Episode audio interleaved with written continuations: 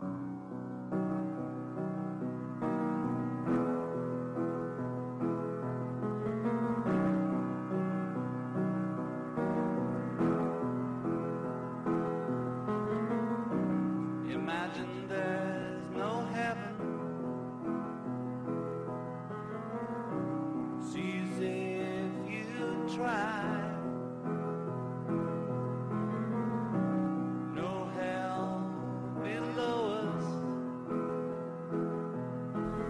Mois après Charlie Hebdo et l'hypercachère, la France a à nouveau été frappée par des attentats terroristes. Vendredi soir, la nuit était déjà tombée quand la terreur s'est abattue sur Paris. 129 morts, 352 blessés, bilan encore provisoire. Expliquer, comprendre, commémorer, c'est notre mission de cette deuxième émission de l'année sur Web Margot. Trois quarts d'heure vont être consacrés et vont se succéder sur notre plateau les membres de l'équipe. Explications, témoignages, hommages, c'est le contenu de cette émission en public, une émission en hommage à Thomas Duperron, un ancien élève du lycée tué durant les fusillades du Bataclan. Nous sommes le 16, janvier- le 16 novembre pardon, 2015, il est plus de midi, bienvenue sur Web Margot.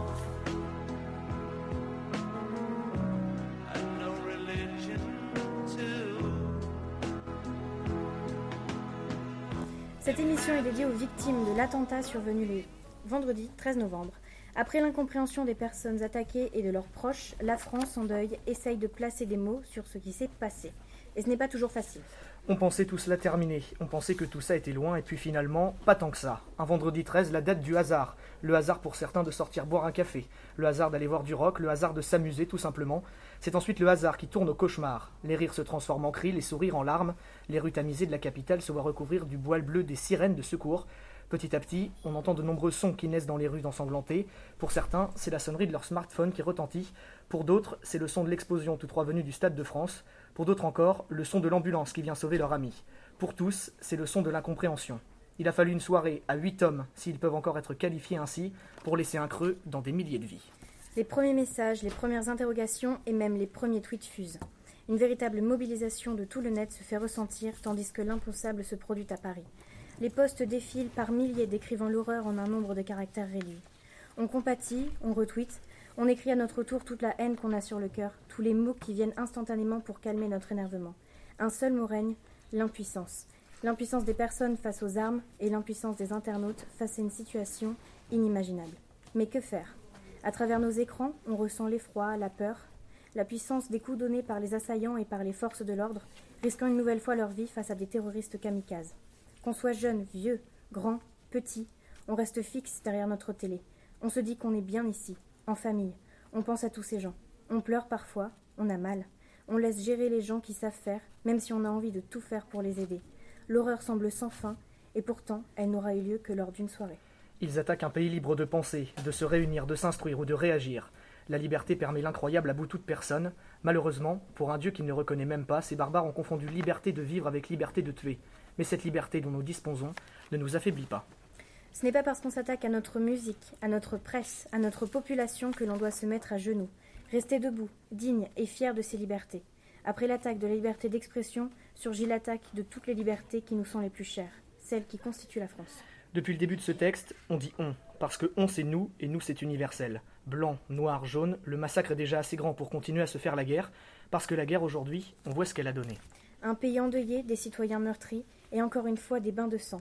129 morts provisoires, 352 blessés, mais surtout 65 millions de résistants. Et c'est dans cet élan de soutien que Luc Été évoque le poème de Claire-Marie Cartier. En revenant sur les événements de janvier, elle décrit avec douleur la situation actuelle au-delà des frontières.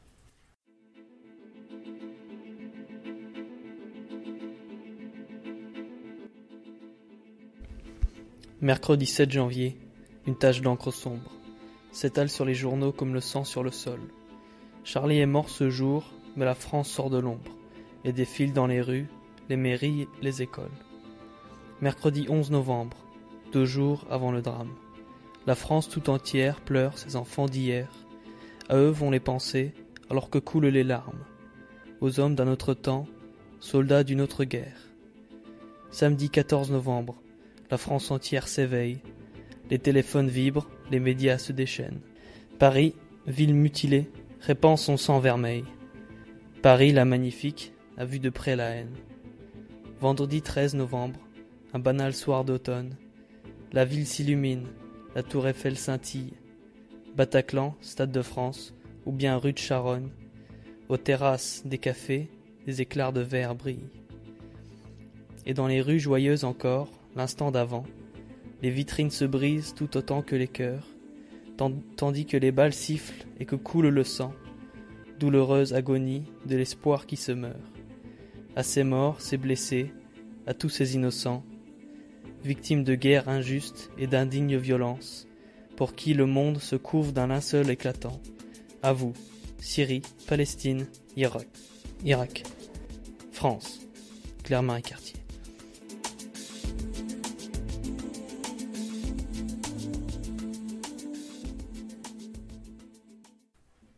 Merci beaucoup, Luc. Retour au plateau avec Arthur, présent pour nous éclairer sur l'attentat survenu à Paris. Il nous propose un article sur les différentes causes de cet événement. Arthur, c'est à vous. Alors Arthur, qu'est-ce qui a poussé à la création de l'EI?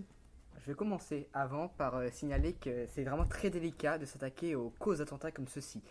Euh, Car chercher des causes, c'est chercher des éléments déclencheurs, des explications. Et en clair, ça revient à presque excuser l'axe- l'acte insensé de quelques personnes que je ne traiterai pas de fanatiques ou d'islamisme radicaux, par respect pour l'islam.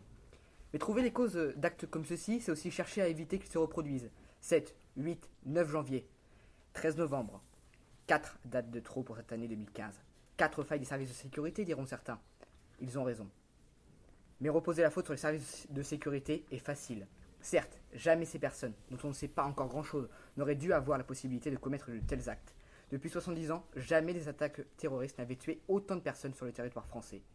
L'état d'urgence, la fermeture des frontières et tout ce qui les accompagne, toutes ces mesures ne peuvent pas durer éternellement. Alors oui, c'est terrible à dire, mais il y, aura de nouveaux attentats. Dans une semaine, un mois, un, dix ou cent ans. Nous ne savons pas encore. Et pourquoi? Car l'erreur est humaine. Car une démocratie ne peut pas surveiller ses faits et gestes de chacun de ses concitoyens pour les protéger. Ou alors la démocratie n'en a que le nom et on se rapproche du terrible Big Brother dans le 1984 de George Orwell. Et qu'est-ce qui a poussé à la création de l'EI, donc de l'État islamique? Alors, la coalition internationale menée par les États-Unis, qui a bombardé au début du siècle l'Irak et l'Afghanistan, est partie. Mais elle n'a pas laissé de gouvernement assez fort pour résister aux extrémistes. Al-Qaïda mis à l'écart, l'État islamique a pu prospérer dans les ruines de ces guerres. La population est alors séparée entre la colère de voir la coalition partir et celle des morts provoquées par les bombardements et autres mouvements de guerre. Certains, alors habités par cette rage, ont voulu combattre ce destin, et ils ont rejoint l'EI. Daesh a ensuite pu prospérer face à l'inaction de l'Occident. L'Occident qui, marqué par ses guerres en Irak en Afghanistan, mais aussi euh, pour la France par celle de la Centrafrique et du Mali, a laissé grandir l'organisation. Ce même Occident, qui n'a pas voulu se joindre à Bachar al-Assad pour combattre l'État islamique pour des raisons compréhensibles. En croyant que le conflit syrien se réglerait tout seul, l'Occident a fait une grave erreur. Daesh a déjà pu se structurer dans le territoire qu'il contrôle, magazines, impôts, vidéos, lois, tout a pu se faire durant cet attentisme. Au moment où les bombardements ont commencé, il était trop tard. Trop tard pour éviter ces attentats de novembre 2015, commandés depuis Raqqa selon les services secrets irakiens. Sur ces hommes-là, le lavage de cerveau de l'EI avait déjà fait son travail. Comment peut-on agir concrètement? Alors bien sûr, la France peut agir, en renonçant aux ressources de la Syrie, en particulier à son pétrole. 27% des ressources de l'État islamique proviennent du pétrole. C'est peu, mais beaucoup à la fois. Le reste des revenus de Daesh est essentiellement issu du pillage. Mais, à force de donner son argent aux groupes terroristes, la population se retrouve ruinée et ne pourra plus donner d'argent. Alors, les revenus suivront si le groupe n'arrive plus à conquérir de nouveaux territoires. Surtout qu'il fait face à une crise de recrutement. Avec les attentats du 11 septembre 2001, Al-Qaïda a fait une grave erreur qui a conduit à sa perte. La coalition internationale avait là une bonne raison de la détruire. Espérons que ce 13 novembre 2015, mais aussi l'attaque de Beyrouth la veille et celle de l'avion russe dans le Sinaï égyptien la semaine précédente, Daesh ait fait cette même erreur stratégique et que tous les morts aient servi à quelque chose à la fin de l'État islamique. Merci Arthur.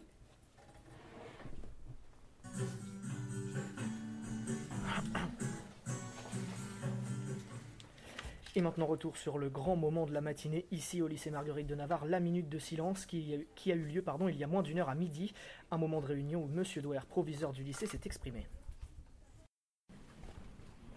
Monsieur l'inspecteur d'académie, chers collègues, chers élèves et étudiants, mesdames, mesdemoiselles, messieurs, c'est avec une grande tristesse que nous sommes réunis en ce jour de deuil national.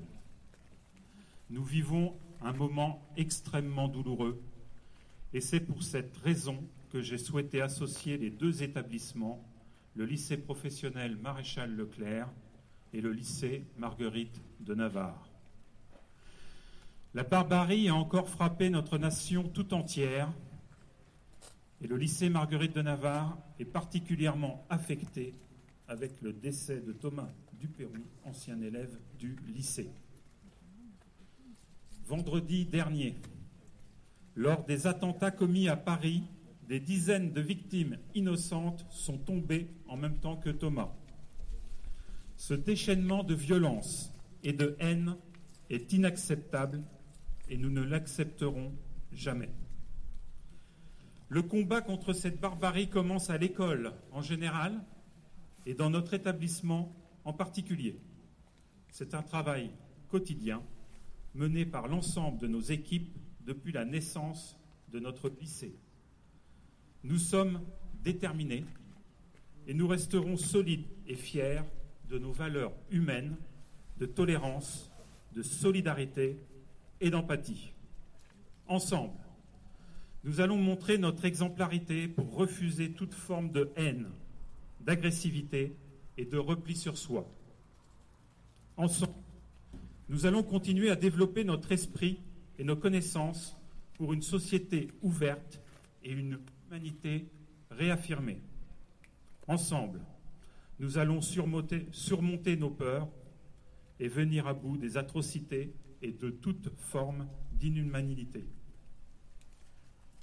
Pour la mémoire de Thomas et des victimes du 13 novembre, et sur l'ensemble du territoire français, en l'honneur des valeurs de la République, liberté, égalité et fraternité, je vous invite à respecter une minute de silence.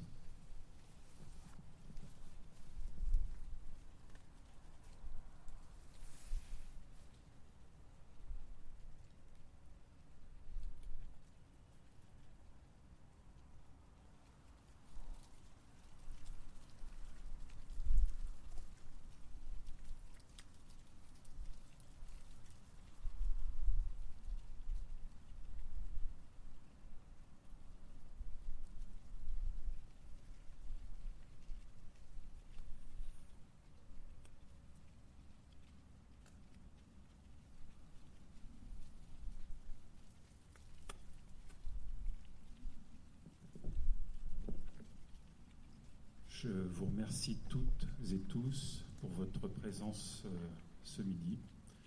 Je vous remercie également pour, euh, je dirais, votre, votre dévouement.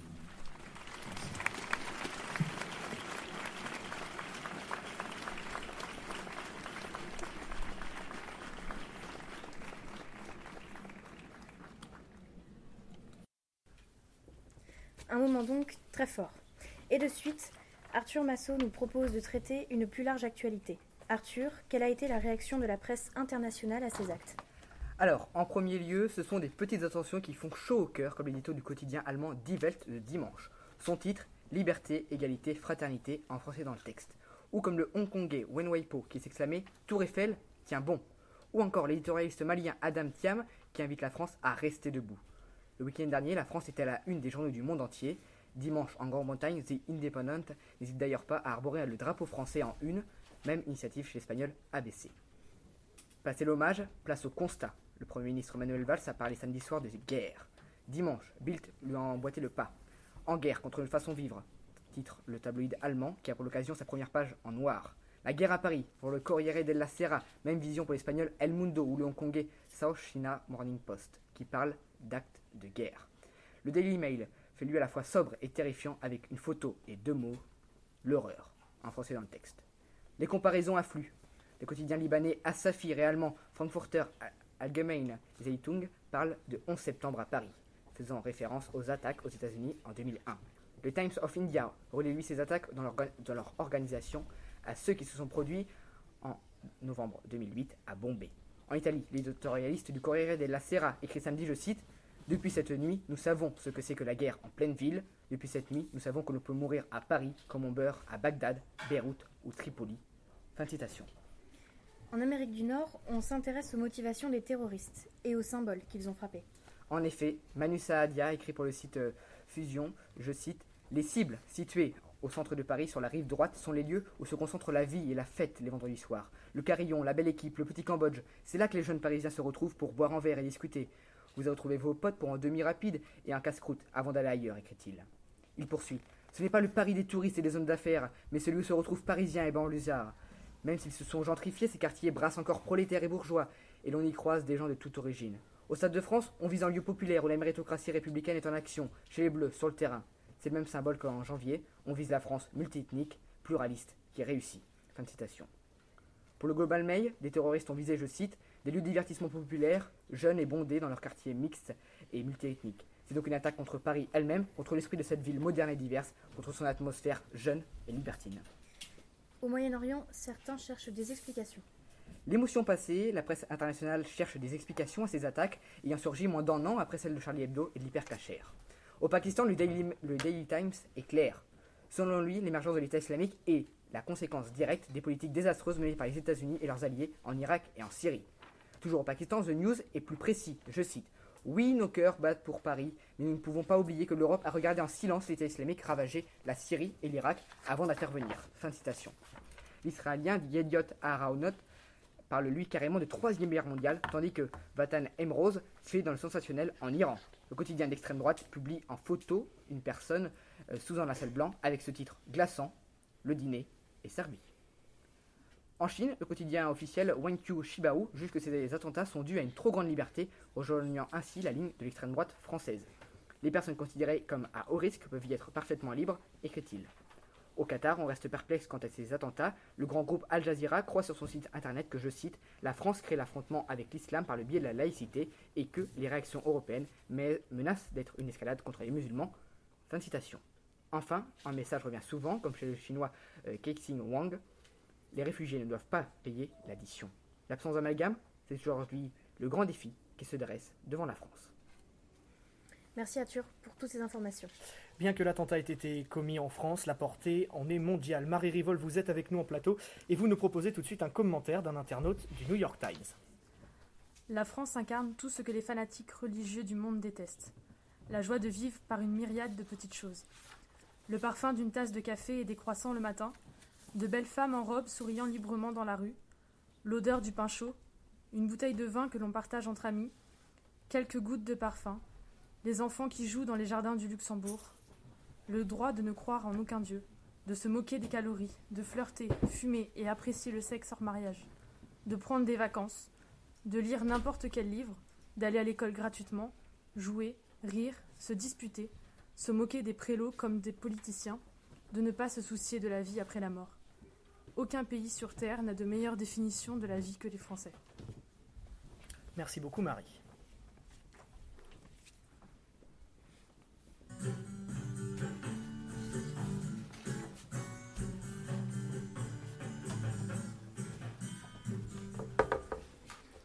Et ce matin ont été enregistrées des réactions des élèves de Web Margot. On les écoute. Je suis nageuse. Je suis feignante. Je suis hétéro. Je suis frisé. Je suis rousse. Je suis lycéenne. Je suis lesbienne. Je suis noir. Je suis dans mon monde. Je suis bordélique. Je suis très comique. Je suis blonde. Je suis caractérielle. Je suis passionnée. Tous différents, mais tous unis. Un bel élan de solidarité. Clisia Courté, vous nous parlez maintenant, toujours en rapport aux attentats, d'un autre aspect. Quelles sont les répercussions Alors, suite aux attentats, notre présent est au centre de toutes les préoccupations, mais le futur, pas assez. Les événements de vendredi vont pourtant avoir des répercussions, que ce soit dans l'immédiat ou à long terme. De nombreuses mesures de sécurité ont déjà été prises en France, l'état d'urgence a été mis en place, et ce pendant 12 jours. Les frontières sont fermées, les manifestations interdites en Ile-de-France, un numéro vert alerte attentat a été mis en place. En résumé, certaines libertés sont restreintes. La COP21, conférence des Nations Unies sur le climat, est, elle, maintenue, mais réduite à la négociation. Manuel Valls annonce certains concerts, certaines manifestations plutôt festives seront sans doute annulées. Ces attentats auront réussi à annihiler toute forme de festivité et, à long terme, peut-être même de joie de vivre. L'impression d'être traqué, le climat de tension intense, la peur omniprésente, tous ces sentiments horribles frappent la nation entière. Certains cherchent donc une échappatoire à cette peur. C'est pourquoi la haine contre les musulmans, portée comme responsable par une minorité hostile, afflue de nouveau. Il y a déjà des rassemblements communautaristes qui mènent à des actes extrémistes. Par exemple, hier à Pontivy, des manifestations anti-migrants ont mené à des actes de violence sur un maghrébin. Le cas était le même lors des attentats de janvier, mais la réponse reste encore et toujours la même le terrorisme n'a pas de religion. La religion en elle-même n'est pas forcément un vecteur de haine, bien qu'elle puisse être point de départ du fanatisme. Mais ces réactions racistes et, soyons honnêtes, extrémistes, sont paradoxales. Pourquoi blâmer une religion quand le premier signe d'espoir utilisé est la religion elle-même? En effet, Poef Paris, hommage apparu sur les réseaux sociaux, invoque la religion quelle qu'elle soit. Nous sommes donc tous unis. Alors pourquoi cette haine? C'est pourtant ce que ces terroristes voulaient la haine envers les musulmans, envers les migrants, la haine les uns envers les autres. Et si les choses évoluent encore dans ce sens, c'est finalement ce qu'il va se passer. Mais il faut se montrer plus fort que cela. Les démonstrations de solidarité se font de plus en plus nombreuses, que ce soit en France ou même dans le monde. Les commémorations affluent. Il faut que nous soyons solidaires envers et contre tout. Grâce à cela, le cauchemar que nous vivons en ce moment s'arrêtera. Merci beaucoup, Clésia. 13h10, toujours sur Web Margot. Allez, accueillons à présent en plateau Alexiane Carré, qui nous propose un coup de gueule sur l'ensemble des événements. Alexiane, c'est à vous. Euh, merci Léo. Donc en effet, j'accuse cet événement passé ce vendredi 13 novembre 2015. Cette scène abominable à laquelle nous avons, nous, avons, nous, citoyens français, avons assisté en simples spectateurs. Nous avons été forcés d'être spectateurs de l'histoire de notre propre pays, et en ces faits, les terroristes ont donc ici directement attaqué la devise française liberté, égalité, fraternité. Liberté et fraternité car nous n'étions en capacité d'agir et d'aider nos semblables, et égalité car nous étions tous égaux devant eux. Blancs, noirs, jeunes, vieux. Le principal était de tuer, peu importe les personnes derrière le viseur. J'accuse, au nom de ces centaines de victimes, mortes ou blessées, au nom de leurs familles, cette injustice dont elles ont été victimes. L'heure était à la détente, à l'évasion d'une réalité, mais pas à une réalité sanguinaire, à une mort prématurée. L'injustice, la fatalité qui fait que ces personnes étaient présentes à cet endroit, à cette heure précise. J'accuse au nom de ces nombreux rescapés qui ont été piétinés de bien nombreux cadavres jonchant le sol afin de pouvoir sauver leur vie, créant un traumatisme à vie. Si certains ont été blessés physiquement, un grand nombre sortira de cet attentat avec une blessure psychologique incurable. Cela aurait pu être un déplacement, un Vernon-but a changé le cours de leur existence et leur a permis de rester vivants physiquement, mais les a anéantis psychologiquement. J'accuse au nom des citoyens français cette terreur dont nous sommes victimes, ce non-respect de nos libertés et de nos idéaux qui se traduisent par une violence sans merci sur nous, civils ou combattants, investis politiquement ou non, athées ou religieux. Nous n'avons à payer pour des fanatiques cherchant à imposer leurs idéaux et religions. Nous sommes libres, nous sommes français. J'accuse en mon propre nom tous ces amalgames qui vont être faits. La responsabilité de ces actes barbares attribués à de simples croyants, innocents musulmans. Amalgames faits à cause de radicaux ayant matérialisé cette religion au message de paix afin de faire valoir leurs idéaux. Mais non, le terrorisme n'a pas de religion. L'islam n'a pas pour message la violence, le sang et la mort. C'est pourquoi les pratiquants religieux musulmans ne doivent pas porter sur leurs épaules ces responsabilités, et cela, c'est à nous, athées, chrétiens, juifs ou autres, de ne pas faire d'amalgame. Ici est notre responsabilité.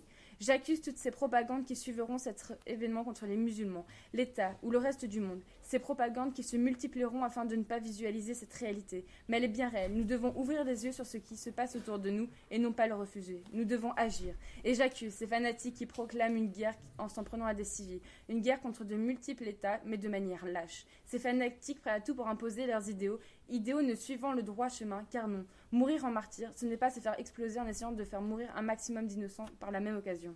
Et enfin, je me lève et je lève le poing pour vaincre ces barbares et proclame mes idéaux et libertés. Et je terminerai sur une citation de Steve Jobs.